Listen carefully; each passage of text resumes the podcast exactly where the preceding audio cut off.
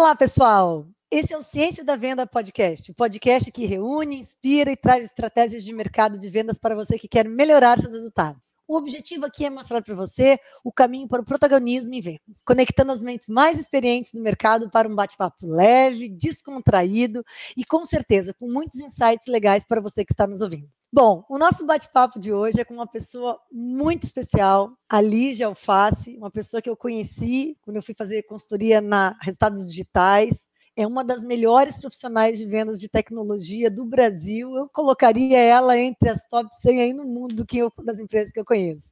Seja bem-vinda, Lígia. Obrigada, Lúcia. É um prazer enorme estar aqui com você. Que iniciativa massa, né? De ter um podcast para falar um pouquinho mais da vida real em vendas. Adorei Parabéns, vocês são demais, tudo que vocês fazem, eu fico aqui de fora babando. Aí o pessoal vai achar que a gente combinou essas coisas. Combinou, né? É. Mas não assim, foi não foi combinado. Falando sério, quando eu pensei no podcast, eu pensei em algumas pessoas. Quando eu tive a ideia de fazer um podcast, estava nas férias. E você estava na lista entre as 10 pessoas que eu queria conversar. Mas antes de tudo, Lígia, eu queria que você pudesse se apresentar, contar um pouquinho quem você é, um pouquinho do teu histórico profissional, o que, que você faz para os nossos ouvintes. Legal. Eu trabalho com tecnologia, com vendas de tecnologia já tem um tempão mesmo, assim. É, um tempão comparado com a, o momento onde a tecnologia começou a ficar mais forte no Brasil, né? É, meu nome é Ligia Alface, esse é meu sobrenome real. Eu lembro quando eu conheci a Lúcia, ela me perguntou se era meu sobrenome de verdade ou se eu só usava para ficar marcante como estratégia. Então, já aviso, é meu nome real.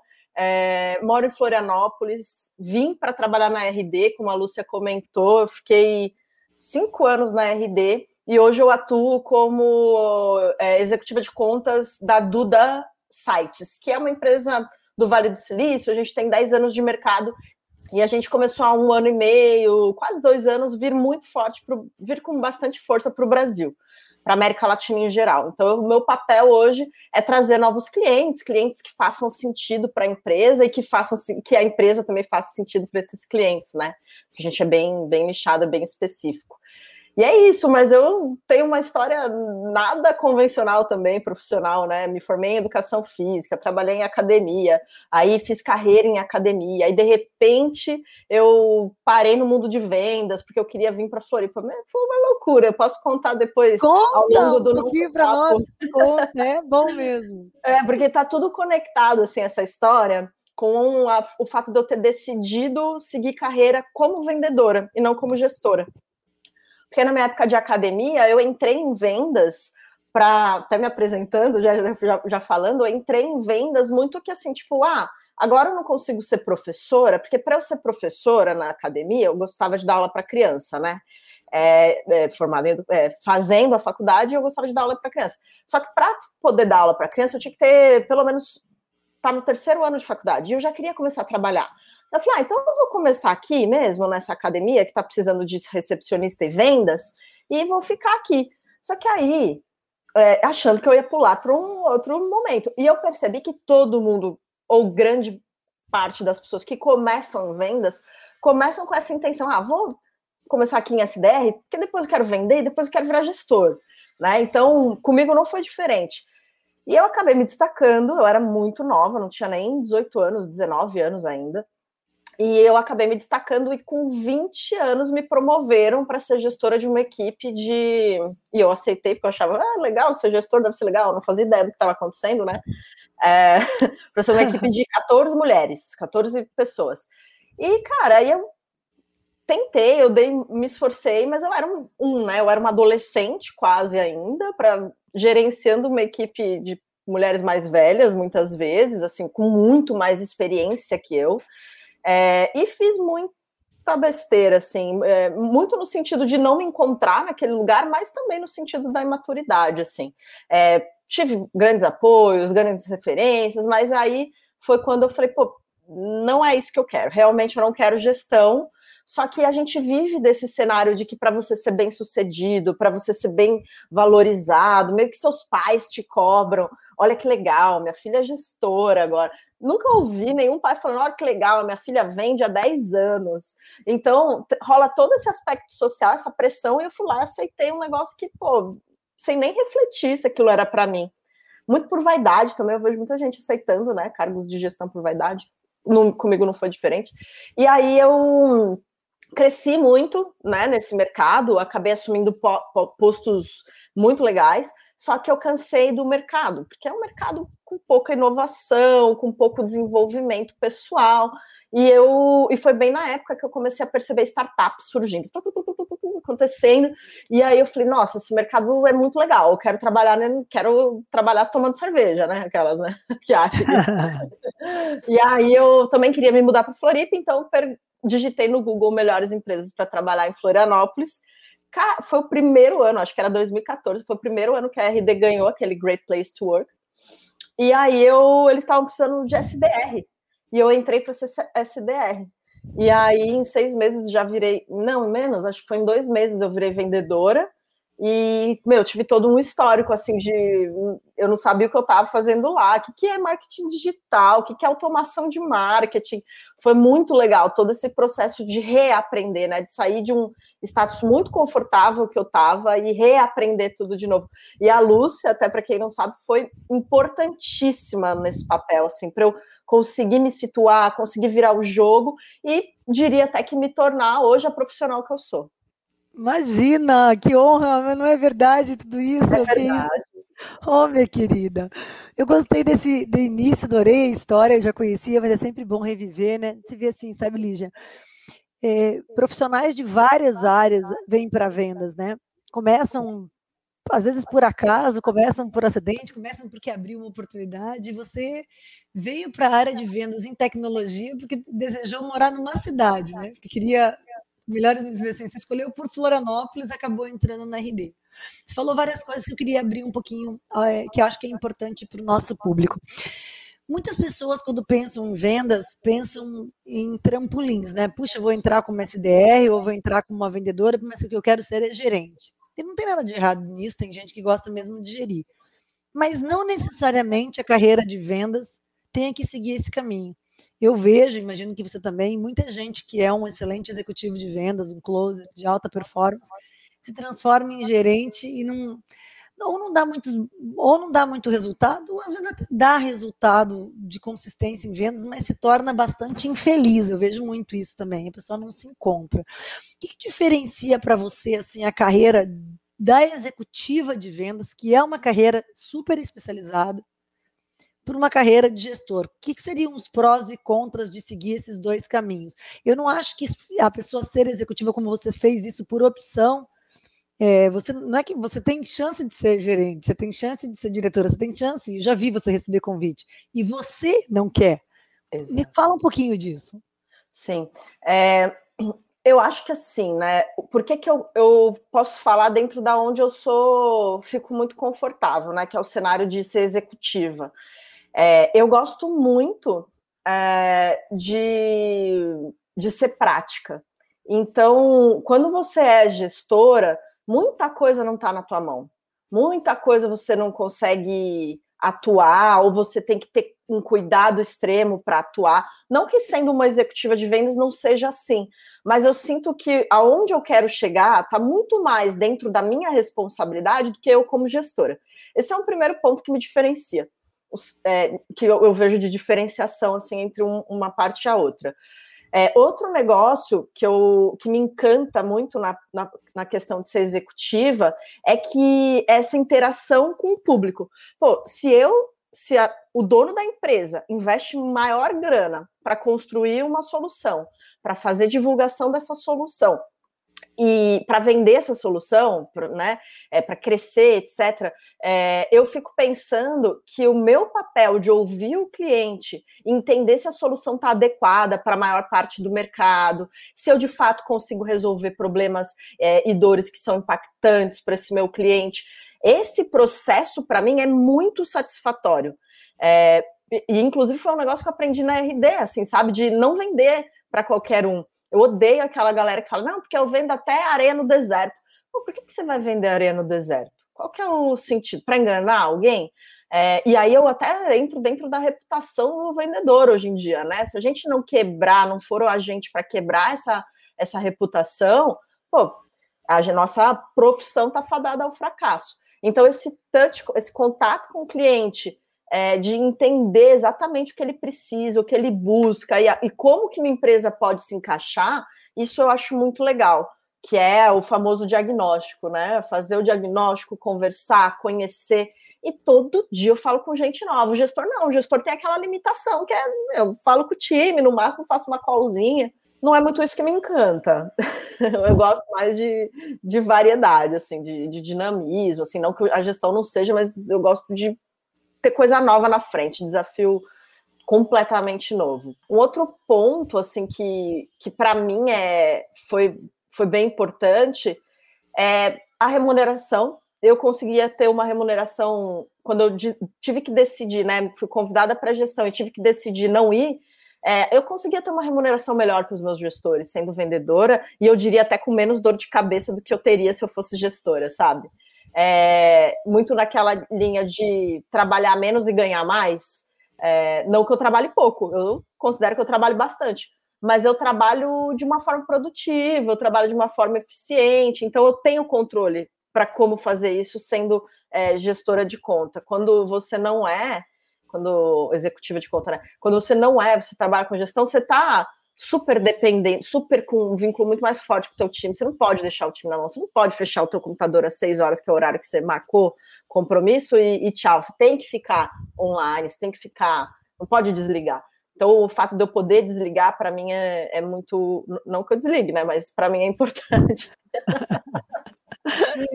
acho que é isso. Tem mais alguma coisa que você perguntou que eu não lembro? Não, acho que você respondeu plenamente. Eu queria até colocar alguns pontos. Você, como começou, falou assim: muita gente faz isso, a, a sociedade nos, nos coloca como um papel social mesmo, os pais, os tios, sei lá, qualquer par, amigos. Ah, gestora, como se sentir o nível de responsabilidade de um gestor, ou aquele cargo como se você tivesse se dado bem na vida, né? Então, eu acho assim importante a gente divulgar quem nos escuta, assim, ser um executivo ou uma executiva de vendas por si é uma carreira. Só isso é uma carreira. Você não precisa virar gestor. Gestor é você mudar de carreira. Não é a continuidade da carreira. É, eu costumo dizer assim, é como um médico. Eu sou uma médica gastro. Eu vou me especializar em gastro, otorrino, seja lá qual for a minha especialidade. E eu vou me especializar naquilo e eu vou ser a melhor naquilo. E isso tem muito valor, a ponto de que, como a Lígia coloca para gente, quando ela foi convidada para ser gerente, ela pensou, peraí, eu estou ganhando isso como executivo de vendas. Por que eu vou ser gestora para ganhar isso? E como executivo ainda posso chegar aqui, aqui, aqui, aqui, eu tenho um limite porque normalmente os gestores eles têm prêmio e tudo mais, mas tem um limite. Um bom uhum. executivo de vendas não tem, porque ele se transforma em um super especialista.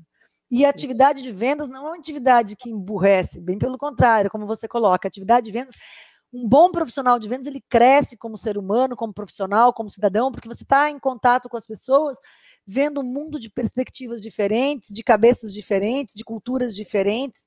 Então, isso assim, de tudo que eu faço na DNA, eu sou CEO da empresa.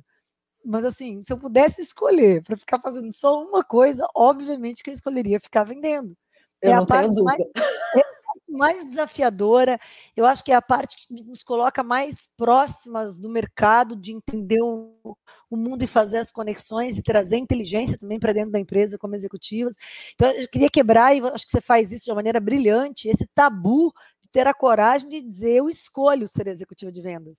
Não é que uhum. eu não, não tenha oportunidade de ser gerente ou fazer uma carreira hierárquica na empresa. Eu Sim. faço uma carreira especialista. Eu acho isso muito legal em você. E são poucas as pessoas que têm essa coragem. As pessoas vão sem querer, aí depois vão e ficam reclamando que o salário é menor. Ah, mas eu ganhava mais. Sim, ganhava. Porque sempre, na maior parte das empresas que eu trabalho, os melhores executivos de vendas ganham mais que o gerente. O gerente ganha mais do que a média mas os tops vão ganhar sempre mais dentro de uma carreira, porque eles são especialistas naquilo. O dia que esse Sim. gerente for um super gerente, que ele só tiver tops, ele vai ganhar mais, mas que ele não consegue ter tops, ele tem grandes diferenças entre os tops e as médias em geral. E quando acontece isso, ele, os tops assumem aí o controle da, em grande parte das empresas, eu diria, né, Lígia? Então você tem essa coragem, parabéns por isso, parabéns pelo teu autoconhecimento, de entender as tuas competências, entender aquilo que você é boa, que te dá, que tem significado para você em termos financeiros e em termos de qualidade de vida, de, de forma de interagir com o mundo no dia a dia, porque as pessoas tomam as decisões na maré da maioria e depois se arrependem, ficam frustradas. Eu, como consultora, eu vejo isso com muita frequência e muito de perto. E você está de bem com a vida aí, pegando suas ondas em Floripa, com equilíbrio, ganhando dinheiro, uma ganhando boa, dinheiros. Né, ganhando dinheiro de uma forma legal, bem bacana isso. E, e, eu acho que um, um, ponto que é importante também é que uma vez que você se senioriza em, em vendas, nessa especialização em vendas, você não deixa de ter que ter o olhar de gestão, você não deixa de ter, por exemplo, características fortes de liderança. Hoje eu me vejo como um grande complemento para minha gestora principal. E até na minha época de RD, é, eu tenho visão de gestão, eu ajudo ela com, ela com essa visão, inclusive, porque eu tô as pessoas se abrem mais comigo do que com ela, normal. É, e eu considero também que eu tenho meu aspecto de liderança também, é, por ser uma referência no assunto. Então, eu não deixo de, querendo ou não, ser gestora, mas eu sou gestora dentro da minha função, dentro da minha especialidade. Né, do, eu, eu gerencio meu pipeline, por exemplo, eu gerencio meus clientes, eu, eu, eu acabo tendo é, atuações de liderança com meus colegas, então é, é, muito variado. Eu percebo também que quando você é gestor, você tem meio que dois interesses a seguir. Você precisa equilibrar o interesse aqui, né, dos C-levels, e você precisa equilibrar o interesse do teu time, que nem sempre é o mesmo, nem sempre é tanto sincrônico assim. Quando eu sou eu como é, executiva de conta, eu tenho um, um, interesse só, e é o mesmo do meu gestor, e é o mesmo do meu C-level, que é botar cliente para dentro de forma alinhada, que vai ter benefício mas que é vender. Então eu sinto que eu estou fluindo muito melhor no, num caminho de resultado do que quando você está com gestão. Eu vejo, né, meu resultado assim, ó, muito na lata. Isso para mim é de extrema importância. Muito legal. E uma coisa também é assim que eu acho que você ajuda muito qualquer gestor que você trabalhe. Claro que com a tua liderança informal, a tua experiência, as pessoas se aproximam de você de uma forma muito fácil e se espelham, porque não é alguém que está dizendo como é que faz, é alguém que está fazendo e mostrando como faz e dando resultado. Então, assim, é uma referência direta para as pessoas. Mas eu acho que os teus indicadores, que são muito fortes, Lígia, fazem elevar o nível do time como um todo. Tipo assim, é possível. É possível essa conversão de ops para vendas. É possível esse ticket médio. É possível reduzir churn com vendas bem feitas. Quer dizer, você traz bitmarkings internos, que é uma coisa muito poderosa dentro das organizações. Também tem um valor enorme como uma executiva de conta sênior, né? Verdade. Isso é, assim, qualquer líder gostaria de ter uma, uma Lígia dentro do time aí. Lígia, a profissão de vendas, ela, é, eu me lembro dos times da RD que a gente capacitada, tinha gente formada em engenharia na USP, gente formada em diversas faculdades, na Fundação Getúlio Vargas, na, várias pessoas da Universidade Federal de Santa Catarina, Federal do Paraná, tinha gente do Brasil inteiro, é, da UNB, das federais, faculdades de primeira linha, faculdades mesmo privadas, mas boas faculdades, entrando pela profissão de vendas. Como é que você vê isso para os jovens, independente. Me formei, me formei em engenharia, me formei em administração, arquitetura, educação física, fisioterapia, seja lá o que for. Como é que você vê um profissional de qualquer que seja a área entrar pela profissão de vendas? Como é que você percebe isso? Eu sou da. Eu levanto a bandeira de que todo mundo é um pouco vendedor, se não é, deveria ser. É, eu, inclusive, antes da faculdade, eu, para convencer minha mãe a pagar uma faculdade de educação física, que segundo ela eu ia morrer de fome, e aí não valia a pena pagar a faculdade, eu tive que usar estratégias de vendas, assim, de contorno de objeção, óbvio que foi super inconsciente, né, sem nenhum método, mas aconteceu, então foi uma, essa foi uma das minhas primeiras vendas bem sucedidas, e quando você está em qualquer profissão e começa a aprender, exercitar a venda, a ciência da venda, né? Não dessa forma tão intuitiva quanto foi a minha, é, você vai se diferenciar muito em qualquer lugar que você esteja, né? Porque começa do ponto que você vai começar a saber se vender. Se vender é muito importante. É, outra coisa que é muito importante é você saber vender uma ideia. E, pô, quem não quer que os outros comprem tua própria ideia? Né? Por mais que não pode não ser uma ótima ideia, mas de ver pessoas comprando tua ideia é muito legal. É, e aí vender também, por exemplo, é, sua carreira, sabe? Vender, se posicionar bem na hora de negociar um salário. Quem tem a experiência de vendas tem menos medo de, de, de colocar a cara para bater, de tomar não. Então eu enxergo assim que as pessoas que entram é, em vendas, elas acabam se tornando profissionais e óbvio, se, também se empenham nisso, né? Profissionais bem diferenciados. E pode sair de vendas, pode ir para marketing, como né, várias pessoas entram em vendas querendo ir para marketing, pode é, ir para gestão, podem mudar completamente, abrir teu próprio negócio. Ah, me formei agora em, em contabilidade, então vou virar meu contador. Eu tenho uma menina que trabalhou na Rock Content é, e ela era ótima vendedora na Rock Content, mas ela quis viajar o mundo, seguir o sonho dela é, de peregrinar e tirar fotos, então trabalhar com fotografia. Ela fez todo o trabalho dela, assim, ó, sem gastar um tostão, só aqui, ó, vendendo o projeto dela.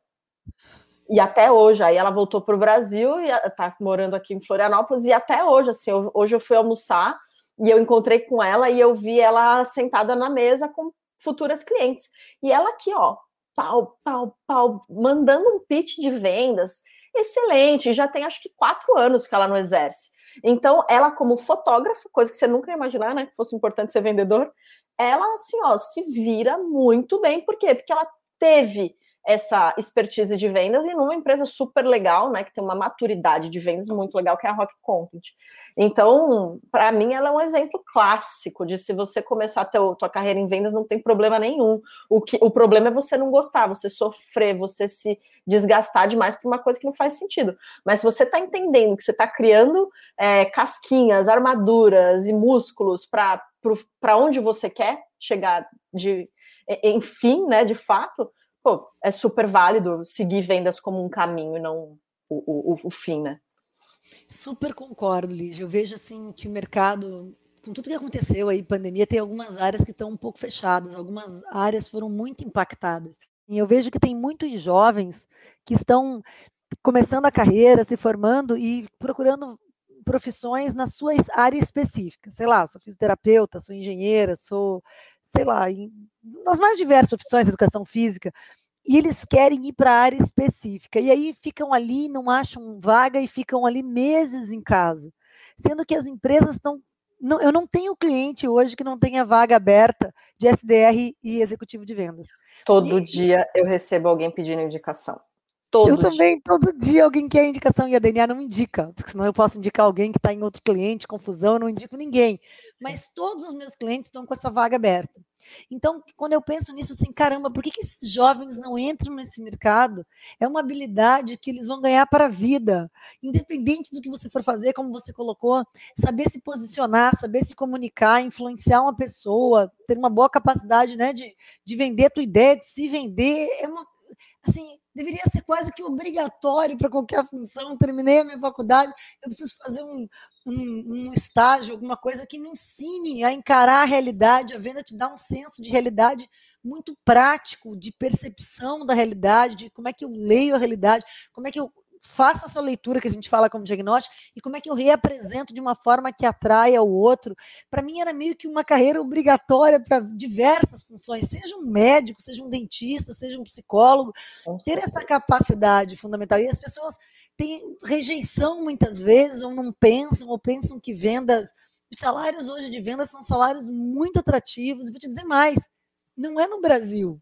Se você olhar no Canadá, se você olhar em Londres, se você olhar na Alemanha, sales uhum. rep e SDR, você vê vaga para todo mundo, você vê no mundo inteiro tem vaga, é uma demanda. E diria, inclusive, que SDR ganhando a mesma coisa que sales rep, né? Não, Brasil, não, só, né? É, não só comparando vendas com gestão, mas é, se especializar em BDR, SDR, cara, é a tendência, assim, de, de remunerar bem um profissional sênior, né?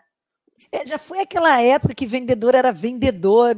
Não gosto nem na empresa que eles usem a palavra vendedor, porque assim, o vendedor que ficava como um papagaio, ele virou on-site, um e-commerce, se automatizou, ou virou um chatbot.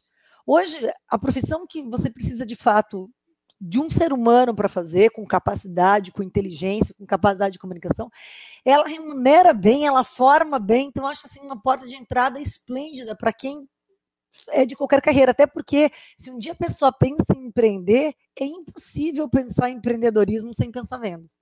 Vendas e empreendedorismo estão altamente correlacionados, Não existe você abrir uma empresa, empreender, se você não sabe de vendas, você vai ter que ter um sócio que saiba de vendas, senão o negócio não vai para frente, né? Então, assim, e, as pessoas muitas vezes não, não olham isso dentro da carreira de vendas e que você faz de uma forma brilhante mesmo, estratégica aí na sua própria carreira, Lídia. Mas eu quero te perguntar mais coisa.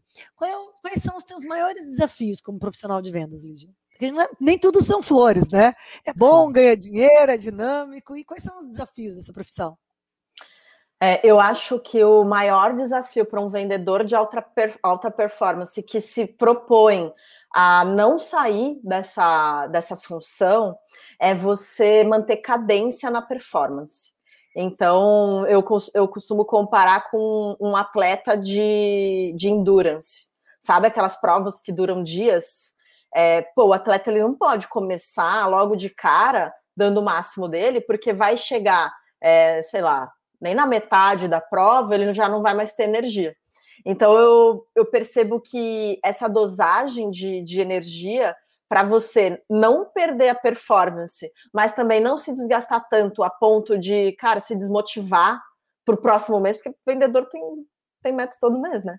É, eu acho que esse é o maior desafio.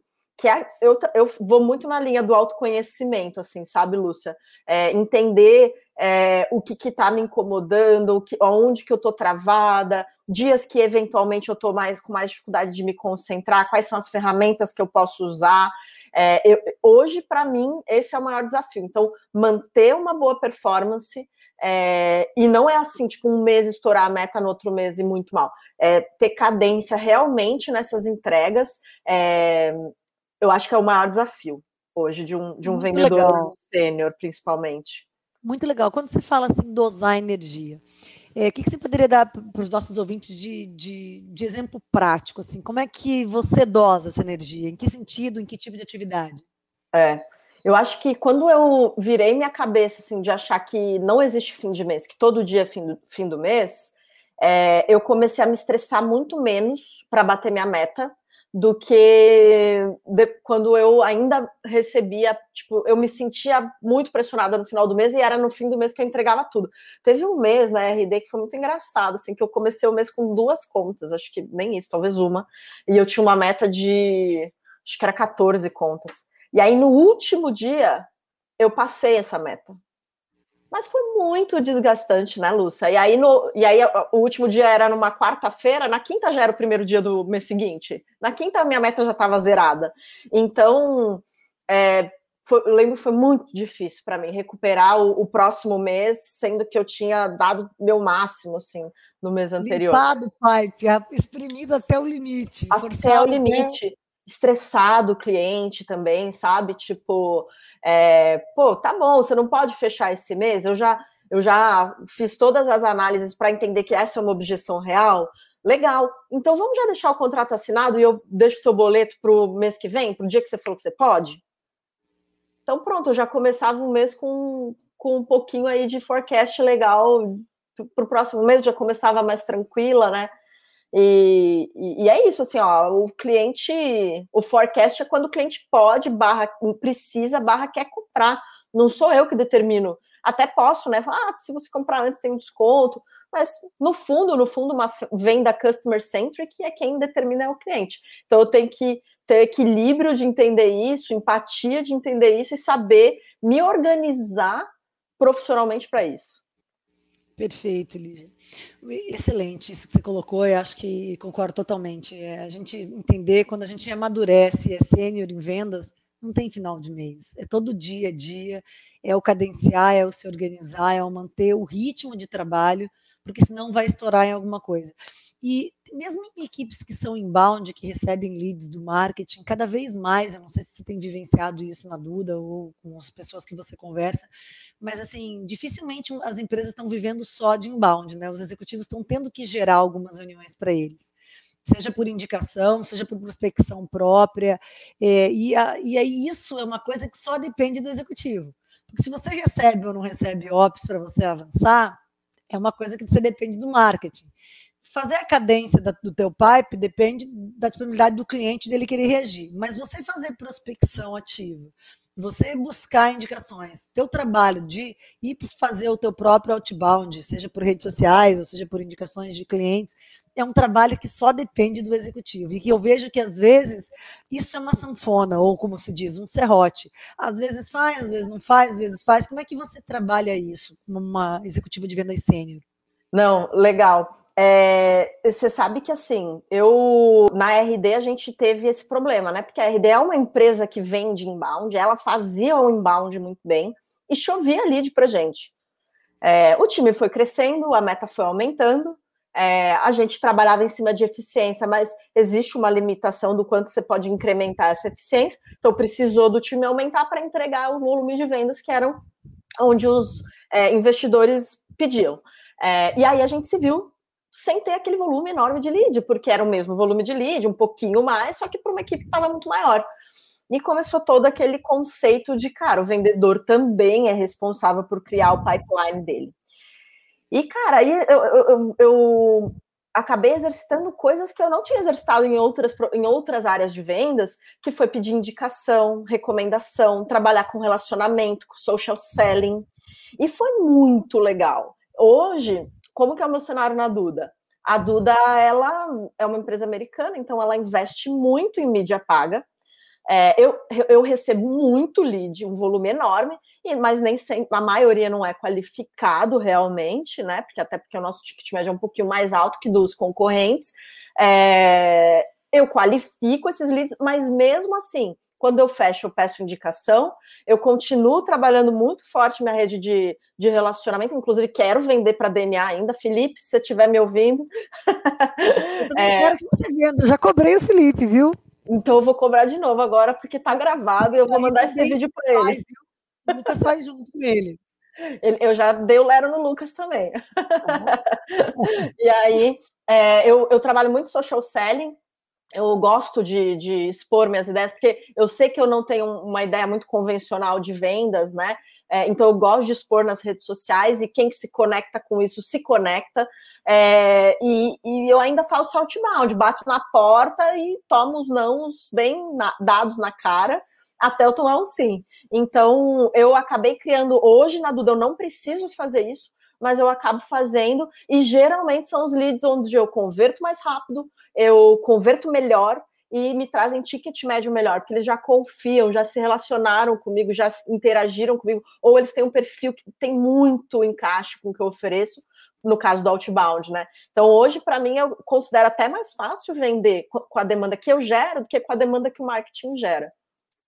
Eu tenho visto isso, Lígia, em muitos segmentos, tá? Segmento de seguro, segmento de automóveis, segmento de tecnologia, que os pontas, como você, high performance, mesmo que trazem resultado, eles dependem menos do marketing e fazem muitos, têm trazido seus próprios deals, têm feito de uma forma bacana aí o resultado. Tenho observado isso com constância. Porque você começa a fazer essa máquina, depois ela se retroalimenta e, e ela não para de te gerar indicação e, né, pelo próprio resultado do trabalho.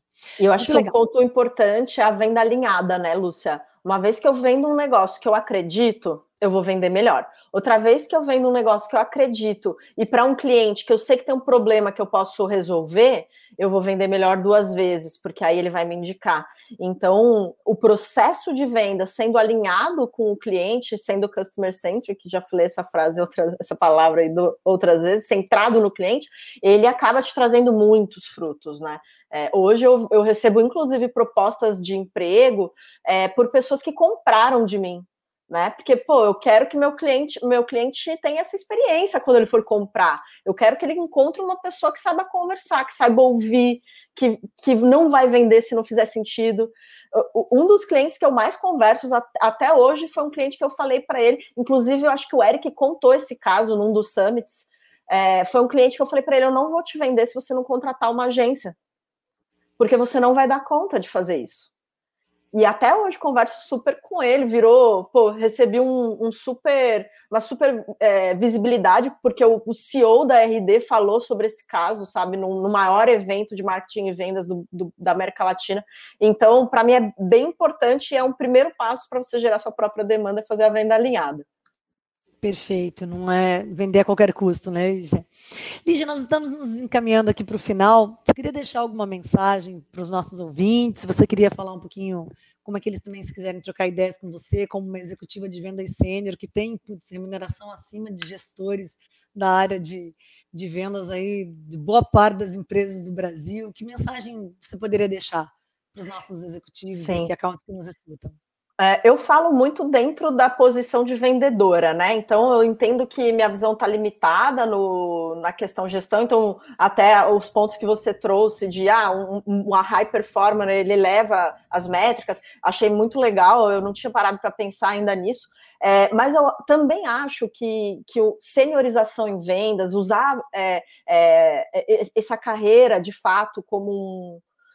olhar para vendas como uma carreira é uma responsabilidade minha como vendedora, mas eu digo mais, é uma responsabilidade das empresas e da gestão. Se você quer ter um vendedor sênior, se você entende o benefício de ter um vendedor sênior, você, como gestor, precisa ajudar ele nesse caminho. E aí eu estava até, quando você me fez o convite, eu fiquei pensando, o que, é um gestor que me ajudou a me manter na senioridade de vendas? Então eu tive é, Thiago Gabri, que alguns de vocês já conhecem, Ferrúcio, que é mais low profile, não gosto de se aparecer, mas é um excelente gestor. E minha gestora de agora, da Duda, que é a Mônica é, Bruel, e a Alessandra, que é a nossa head, que é uma ótima vendedora, inclusive, também, é, eu percebo que eles têm uma característica em comum, que é eles me permitem focar no que vai mexer meu ponteiro. Quando eu começo a perder minha energia porque alguém não seguiu um SLA, né, de, de um acordo, ou porque o cliente está me demandando muita chamada de suporte, ou porque o próprio time está me demandando muito, eu percebo que eles reparam, sem eu ter que pedir ajuda, eles olham para isso e eles é, servem como um, um escudo para permitir que eu possa me concentrar. É, incansável vezes esses gestores é, removeram barreiras da minha frente, assim, é, sem eu nem pedir basicamente, sabe? São ótimos solucionadores de problema e trabalham em muita parceria e não em hierarquia com o vendedor. É, então eu, eu, eu, quero levantar essa bola final de que é responsabilidade de, se você quer um time sênior de vendas, você tem muito o que fazer como gestor, não é só responsabilidade do teu vendedor. É, e eu acho que eu, eu não sei o quanto é, legalmente na questão de lei pode ser feito, mas sempre que você puder recomendar para o teu vendedor, criar mecanismos onde ele possa lidar com a pressão, onde ele possa ter mais autoconhecimento, pô, recomenda, assim, porque é, eu acho isso fundamental também, sabe, Lúcia? E quem quiser trocar mais ideias sobre vendas, sobre é, carreira, eu adoro falar disso. Então, quando você me convidou, ah, e você ainda falou o tema, eu falei, meu Deus, é isso, eu adoro. É, pode me adicionar no LinkedIn, eu sou bem ativa no LinkedIn, é Lígia Alface, não tem segredo, você não vai encontrar mais de uma. Manda ver. E quem quiser contratar a Duda Sites também pode me adicionar no LinkedIn. Já vendendo aqui para vocês. Será um prazer, né, Lígia? Porra, com certeza. Olha, eu queria te agradecer, dizer que assim, super útil os pontos que você levantou e que muitas vezes as pessoas não param para pensar e são muito verdadeiros. Parabéns pelo teu sucesso, parabéns pela tua carreira. Você é um exemplo. Se eu tivesse que votar entre as melhores executivas de vendas do Brasil, pode ter certeza que eu votava no seu nome se tiver algum concurso desse, para quem sabe até DNA podia promover, né? Com certeza eu votaria. Vou me inscrever nossos executivos também, eu tenho gente muito boa, mas assim, você falou de uma coisa que me fez lembrar antes de eu fechar. Eu estava numa palestra uma vez do RD e tinha um cara de fundo de investimento, o Edson, da Stella Investimento. Sei. E ele estava uhum. apresentando sobre carreiras de vendas e ele falou assim que carreira de executivo de vendas era dois anos. Quando eu estava pensar em nada que era dois anos. E assim, na minha experiência, eu tenho 44 anos de idade, eu vendo desde os 14 eu não concordo com aquilo. Mas assim, ele está certo, não é que ele esteja errado. Mas dentro de parâmetros de normalidade, as pessoas ficam dois anos, vão para outra empresa, dois anos, vão para outra empresa, dois anos. Mas existem formas de você rampear e você ampliar esse voo da pessoa. E o que você colocou a respeito dos líderes que você falou do Gabriel, do Ferrúcio, da, das suas duas gestoras atuais, né? Que existe sim, os nossos executivos, um tem três, outro tem quatro anos de vendas na empresa, a Bia tem acho que seis ou sete já.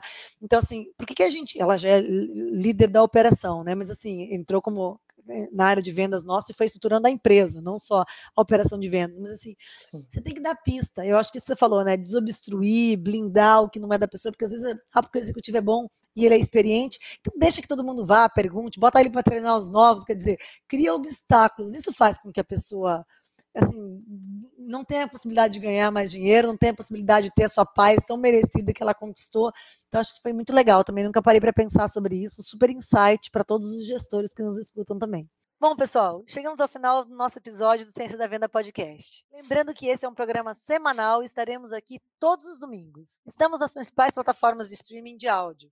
E além disso, estamos também no YouTube, youtube.com.br de Vendas. Se você quiser acompanhar o vídeo na íntegra, lá também teremos cortes do podcast e conteúdos extras para você se aprofundar ainda mais na, nas vendas. Muito obrigada e até a próxima.